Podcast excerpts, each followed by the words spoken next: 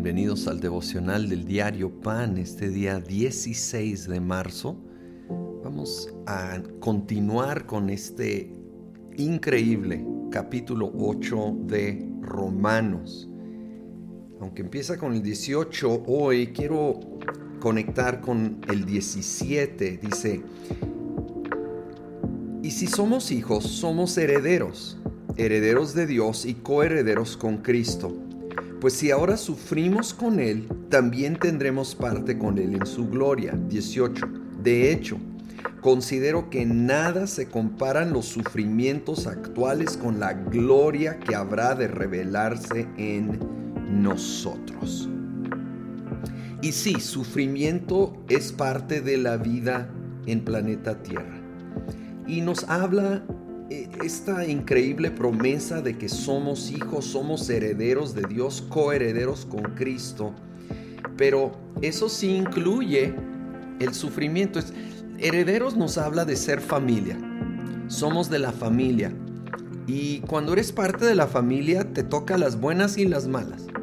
Sí, aunque si esto se pueden llamar malas, ¿verdad? E, es, es identificarnos con el sufrimiento de Cristo y estar dispuesto a enfrentar las pruebas que eso lleva, sabiendo que de ahí vamos a recibir la herencia inigualable.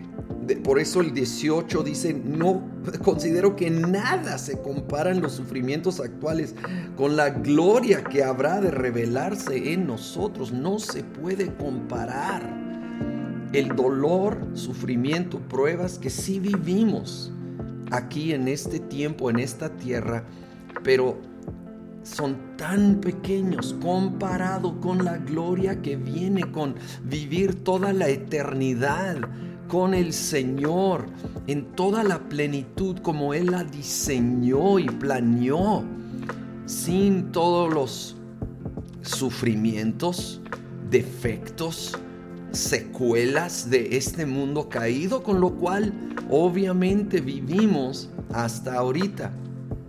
Brinco al versículo 26 y 27 Dice, asimismo en nuestra debilidad el Espíritu acude a ayudarnos.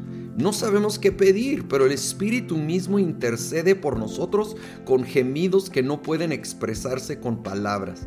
Y Dios, que examina los corazones, sabe cuál es la intención del Espíritu, porque el Espíritu intercede por los creyentes conforme a la voluntad de Dios.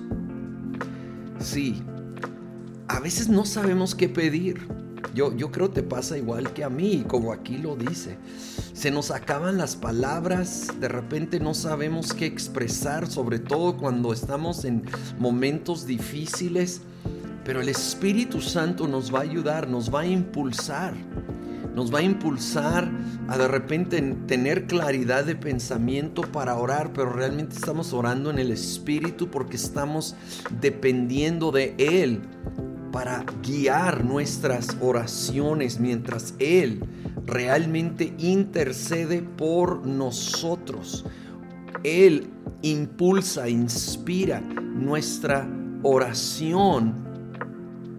Y de veras, yo quiero animarte a ir delante de Él aun cuando no sabemos qué decir.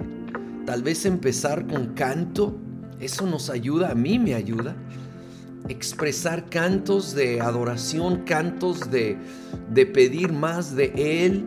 Y muchas veces de ahí yo encuentro mi voz, voy a decirlo. Encuentro algunas frases, algún, alguna manera de expresar algo. Y permite al Espíritu Santo ser el ayudador, el que viene al lado, el paracletos que viene al lado para ayudarnos aún para ayudarnos en nuestras oraciones. Espíritu Santo, efectivamente pedimos tu ayuda. Reconocemos que somos débiles y de repente no sabemos qué hacer, ni siquiera cómo orar. Ayúdanos, guíanos, impúlsanos. Señor, Y en medio de sufrimiento, en medio de dolor, Espíritu Santo, recuérdanos la realidad de que esto es temporal, es breve, es pasajero y no se compara ni cerca de la maravillosa, gloriosa herencia que tú tienes para nosotros, tus hijos y tus hijas, en el nombre de Cristo Jesús. Amén.